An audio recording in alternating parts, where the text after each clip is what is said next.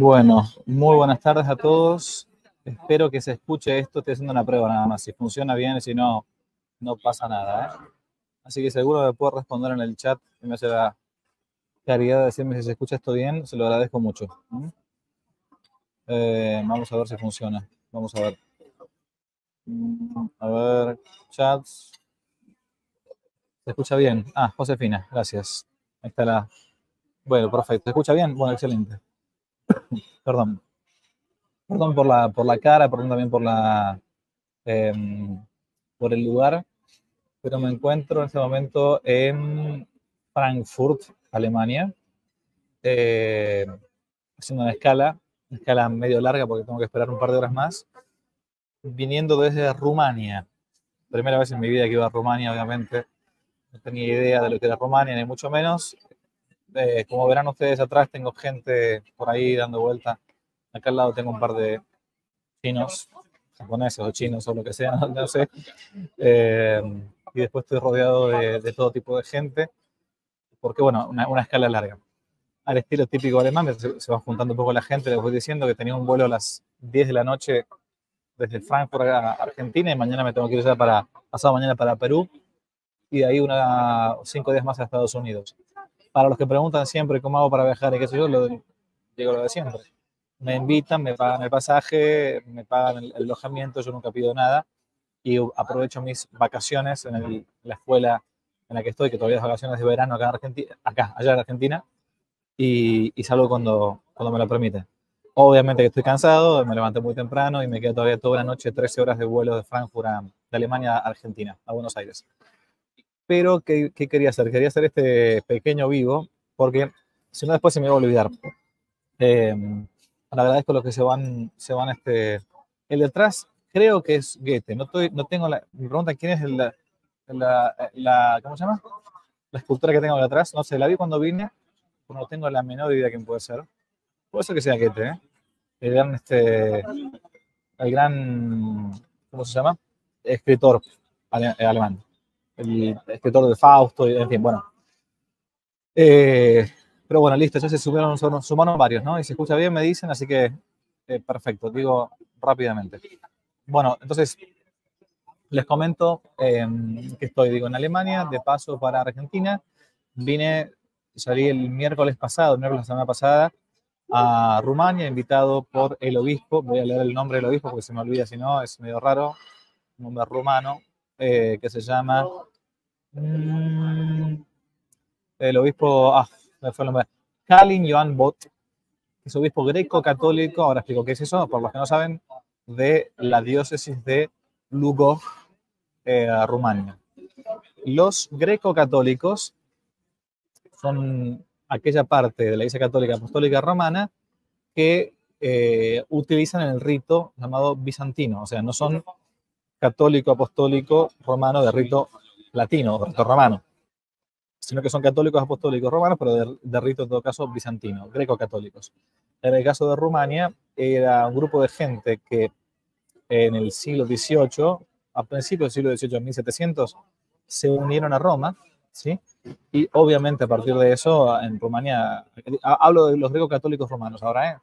¿eh? fueron vistos como una especie de traidores y qué sé yo, a, la nacionalidad este, propia de Rumania pero los grecos católicos existen en, Ucrania, en, Grecia mismo, eh, en, Rusia, en varios lugares. O sea, y muchos están en, la llamada diáspora, o sea, son del rito bizantino, pero se encuentran en lugares alejados. Acá yo no voy a hablar técnicamente, porque no es un, tema que yo maneje, la verdad que quiero contar puramente una, experiencia, por si, alguna, si a ustedes les sirve esto que voy a decir.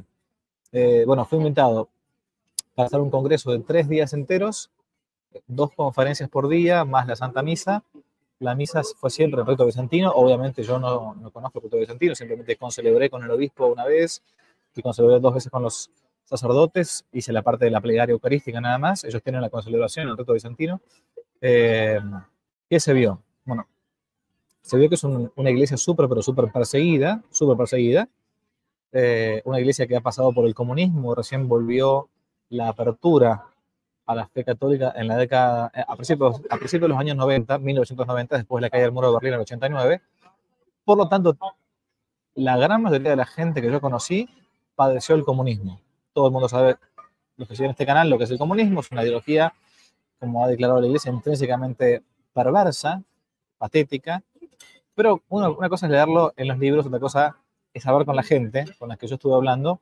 Por ejemplo, estuve alojado en la parroquia donde un sacerdote eh, hizo su seminario, entre comillas, seminario clandestino, o sea, no fue un seminario. Su formación fue parecida a la que tuvo en su momento Carol Boitila, después Juan Pablo II. O sea, un seminario clandestino. Le daban para leer textos, lo ordenan en la, clandestinidad, bueno, y después con el tiempo, finalmente, eh, con la apertura de la, de la iglesia, después del comunismo, tenía su propia, parroquia y todo. Pero si no, las, las misas eran clandestinas, en casas. Eh, el gobierno soviético les expropió todas las, todas las iglesias, se las dio a todas a los, a los rusos ortodoxos, y por lo tanto los greco-católicos fieles a Roma eh, son muy poquitos. De hecho, eh, la diócesis a la que vine, a la que vine tiene apenas 100 sacerdotes, de los cuales escuchen bien esto porque es algo raro para nosotros, el 10% solamente es célibe, el 90% es casado. ¿Por qué? Porque en el mundo bizantino todavía existe esto del privilegio de eh, poder casarse, y acá quiero tocar algunos temas sobre este, este punto, eh, poder casarse antes del sacerdocio. No se puede nunca uno ya siendo sacerdote después casarse.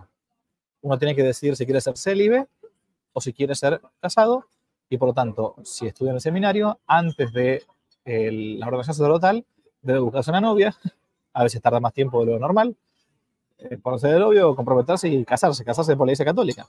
Y recién después del matrimonio pueden ser ordenados sacerdotes, pero no existe lo al revés. En, nunca en la historia de la iglesia existe al revés, que primero se sido uno sacerdote y después se haya casado. ¿Qué más puedo decir? Puedo decir que eh, los mismos sacerdotes con los que estuve casados, de hecho yo estuve parando en parroquia, donde los dos sacerdotes que había, tres sacerdotes que habían, eran tres puras casados, los tres, bizantinos, con muchísima fe, con su mujer, con sus hijos. Era raro para mí que el cura te presentara a su esposa, que tú, que el cura te presentase, te presentase a sus hijos, digamos, ¿no? Para alguien que está como, como yo, que viene del reto o del mundo latino, es un poco raro, ¿no? Eh, Después les puedo comentar un poco de experiencias de esto, pero quiero hablar un poquito de este tema de primero del reto de lo que fue la persecución bajo los comunistas, brevísimo, que son, son experiencias, ¿no? Esto, esto, no es un libro de historia ni una cátedra, aviso, digo, no, no, no, no sé, no esperan otra cosa distinta. Eh, pero a su vez, y, después, por, cierto, lo que me dijeron estos mismos sacerdotes católicos casados acerca del celibato sacerdotal. Bien, pues se fue por parte. La primera parte no va a ser la historia del mundo bizantino en Rumania. Ellos tienen un rito propio rumano eh, desde el 1700 y tanto, que aprobado por la iglesia cuando se unen con Roma. Y es más, y el mismo, el mismo rito bizantino, greco-católico romano fue eh, forjando la lengua rumana. Al día de hoy, entonces, uno sea católico, apostólico romano, de rito bizantino, sea católico ortodoxo, o sea, un ateo o un budista en Rumania, habla la lengua de la iglesia. La lengua de la iglesia de a menos de 1700, como quedó petrificado el rumano en aquella época, siglo XVIII. Eh, cuando después vino el comunismo, eh, como ustedes saben, el mundo comunista prefirió o, tomó para poder dominar especialmente el mundo ortodoxo, ¿no? A estos cismáticos que se han separado de la comunión con Roma ya por el siglo XI, y a partir de ese momento eh, coexisten prácticamente en un mismo, mismo rito, en, en una misma ciudad, iglesias ortodoxas e iglesias greco-católicas.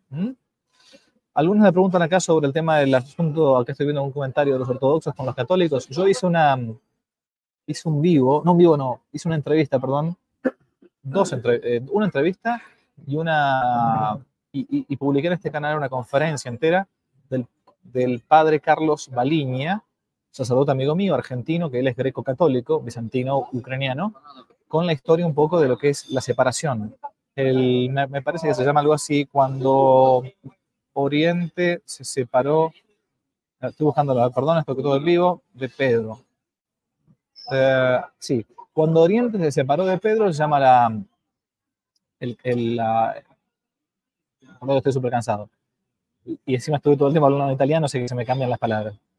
Cuando Orinde se separó de Pedro, es la conferencia que él da en el canal de YouTube de Que no te la cuente, lo tengo ahí subida. Y después tengo otra entrevista llamado, con él también llamada Cisma de Oriente y Católicos Ortodoxos. Eso les puede servir para conocer un poco más la historia de la separación del, cisma. Bueno, pero ¿qué quería decirles? Que eh, este, el planteo es que cuando viene el comunismo, conviven los ortodoxos con los greco-católicos, pero los greco-católicos rápidamente quieren ser dominados por los comunistas. Y por lo tanto los meten presos, los destierran a muchos de ellos, los persiguen, les quitan todos los inmuebles, todos. Parroquias, eh, eh, canónicas significa eh, casa parroquial, todo. Entonces se quedan con nada, prácticamente en la calle. Tienen varios mártires, muchos confesores de la fe, más confesores de la fe significa gente que ha estado presa eh, por la fe, obviamente, que mártires. Creo que hace un par de años el Vaticano incluso este, identificó algunos mártires de rumanos eh, por el comunismo. Pero muchos confesores de la fe, incluso algunos todavía hasta viven. ¿no? El obispo con el que yo estuve, que fue el que me invitó a esta diócesis, a esa diócesis eh, había tenido su, sus profesores de seminario, su obispo, su vicario tiempo atrás, todos habían pasado por la cárcel, todos habían, habían sido confesores de la fe. O sea, es un pueblo con fe martirial, no como nosotros. Nosotros, nuestra gran mayoría, no hemos sufrido persecuciones así fuertes, cruentas como esta gente. Y por eso cuando uno se encuentra con este tipo de personas, eh, que es el, mínimo por ciento de la población, al menos ya en, Rumania, acá puede estar, se da cuenta de, de cómo nos, como decimos en mi país, cómo nos pasa el trapo, cómo, cómo nos, no, nos, dan vuelta y vuelta, digamos. O sea, nosotros no, nos, quejamos a veces porque tenemos que hacer media hora de, de, de, ida y vuelta para ir a misa, una hora. Esta gente estuvo años y años sin catecismo, sin misa, sin sacerdote, sin bautismo, haciendo los bautismos ellos mismos. Tenían que ir a la, parroquia ortodoxa para poder recibir sacramentos, eran tratados como la basura, bueno, una cosa tremenda. Bien, eh, primera cosa entonces, mi admiración gigantesca por el mundo greco-católico, eh, bien, segunda cosa, eh, los sacerdotes, decía, greco-católicos, por este privilegio que tienen hace muchísimos siglos, tienen la posibilidad de casarse antes, hasta antes de la ordenación sacerdotal, antes de la, de la ordenación sacerdotal. Eh, pero, pero, me contaron estos sacerdotes casados con los que estuve, buenísimos, ¿eh? súper dedicados, todo, y claro, es obvio, ellos tienen mujer y tienen hijos no pueden dedicar toda su vida como quisieran ellos al apostolado católico. No pueden ellos dedicar toda su vida, por ejemplo, a la misión. Hay algunos eh, que se llaman ellos romanos que están en la diáspora y que como están en, lugares lejanos, romanos van a vivir acá, a Alemania, a Italia, a Francia, donde sea, y no tienen dónde eh, ir a misa. Entonces, ¿qué hacen? Son católicos, muchos de ellos eh, van a misa con los ortodoxos, donde encuentran en algún lugar del mundo.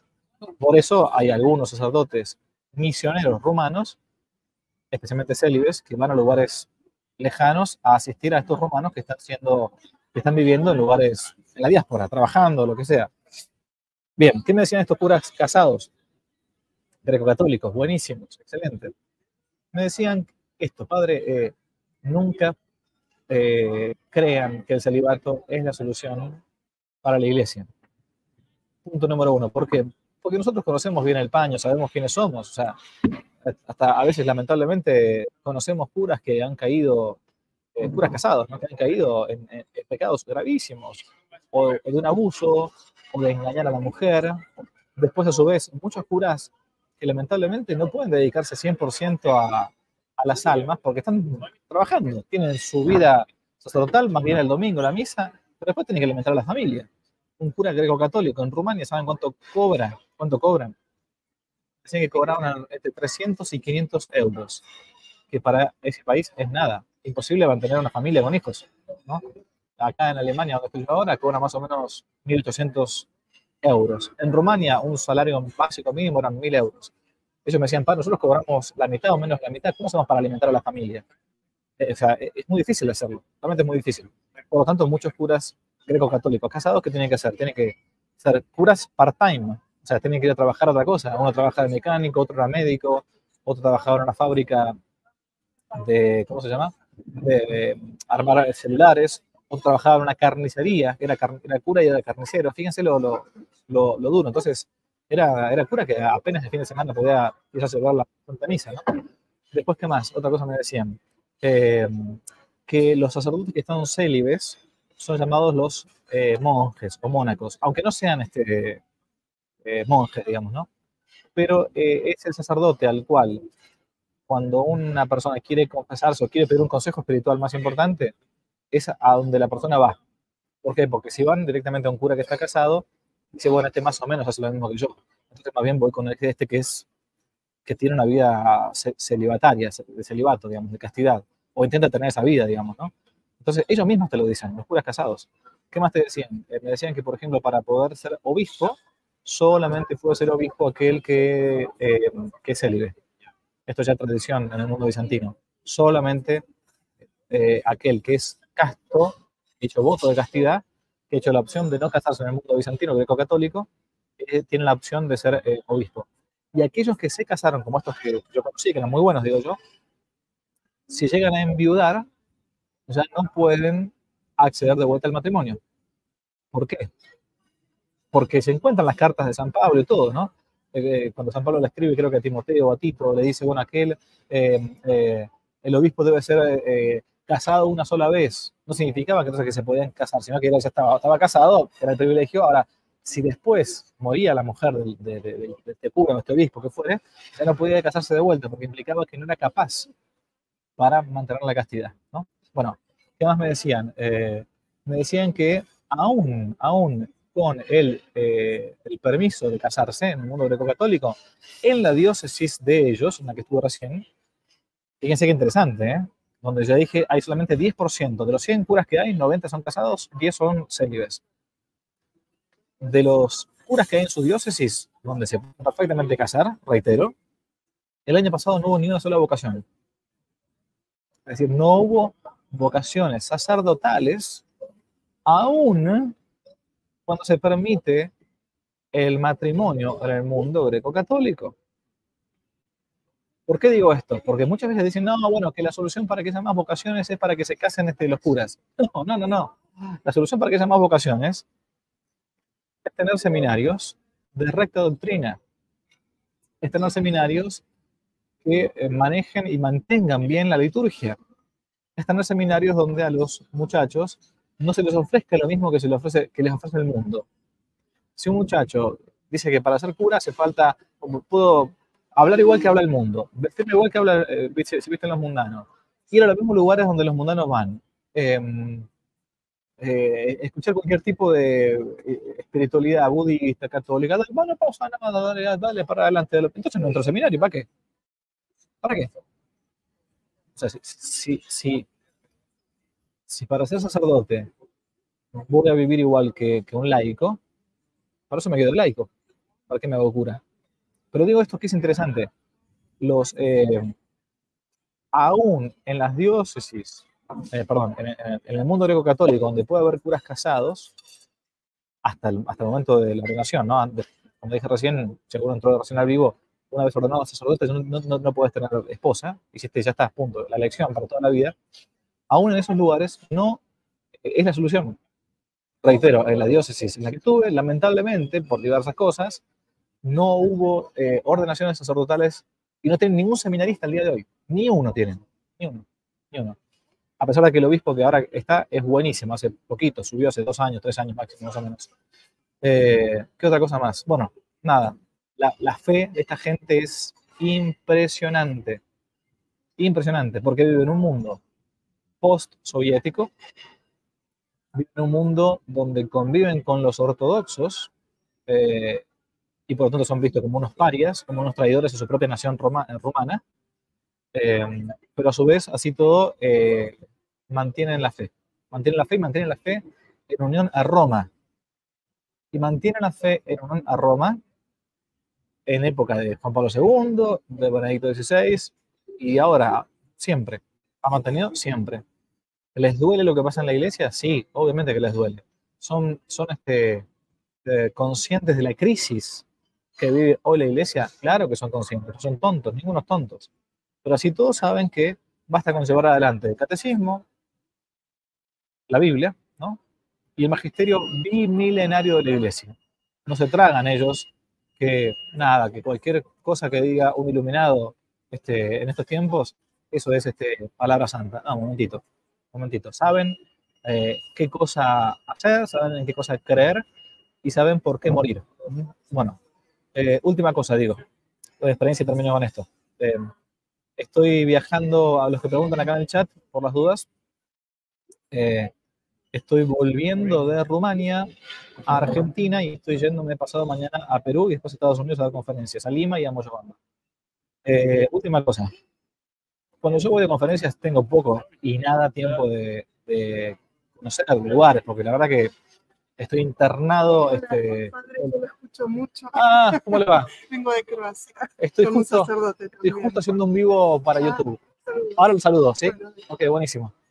Perdóneme, pero una, una seguidora de que no te la cuente me acaba de saludar este, eh, acá en el medio del lugar. Me pasa a veces, me vergüenza, me puso un poco colorado.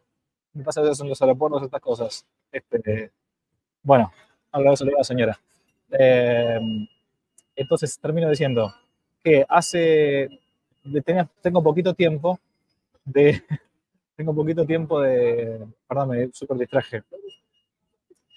Tengo poquito tiempo de visitar cosas cuando viajo a algunos lugares, pero em, pude una mañana ir a caminar por la ciudad de Timisoara, Timisoara que es el lugar donde, donde estuve dando conferencias. Y una cosa que me, me pareció rara, extrañísima, es que em, cuando iba caminando, con otros sacerdotes caminando por la calle, con sotana y todo, la gente reconoce que es un cura con sotana, y menos mal todavía, me, eh, me llamó mucho la atención esto, que no se vieron, eh, no, se ve eh, no se ven, este, se ven familias, papá, mamá, con dos chicos más o menos, y después no se ven homosexuales, no se ven lesbianas. Y yo honestamente me sentí raro. ¿Por qué? Porque hace en Argentina, hace ya muchos años que uno va por la calle, sobre todo en lugares céntricos, y ve parejas de dos hombres, de dos mujeres, con un chiquito. Y, yo estaba mirando, le decía, padre, eh, siento que eh, siento que estoy caminando hace como 20 años atrás, como cuando yo era joven. No veo nada. Y me dice, no, padre, acá eso está, no como en Rusia, que está prohibido por ley, es un delito penal, pero eh, está súper mal visto que eso sea así. es una vergüenza muy grande y si existe, como existía siempre, bueno, eso eh, se da, pero se, se da de modo más bien este, oculto, sin, sin que se vea para, para todo el mundo. Así que bueno, todavía no ha llegado tanto la secularización a esos lugares y por eso todavía existe un poco más de orden natural, digamos, ¿no? Bueno, en fin. Eh, visité también un monasterio bizantino, greco-católico, buenísimo, que tiene vocaciones, gracias a Dios. Y bueno, ese fue un poquito el, el, el mundo, mi experiencia en el mundo greco-católico bizantino nada, quería hacer nada más que esa, esa pequeña, eh, quería contar esta, esta, pequeña experiencia porque son de las cosas que Dios permite que uno vea cuando está viajando a varios, a varios lugares. Dios los bendiga mucho. Eh, si quieren darle like al video y compartir, que siempre, ayuda al algoritmo para que después esto se, se difunda. Y este, los dejo porque tengo ahora enseguida el vuelo de regreso. Hasta la próxima, si Dios quiere. Dios los bendiga. Si les gustó el video, aparte de suscribirse, activar la campanita y comentar, en la descripción de este video se van a encontrar con el link de la plataforma Patreon, un modo concreto de apoyar este apostolado que intenta hacer una contrarrevolución cultural y espiritual. Dios les bendiga y que no te la cuenten.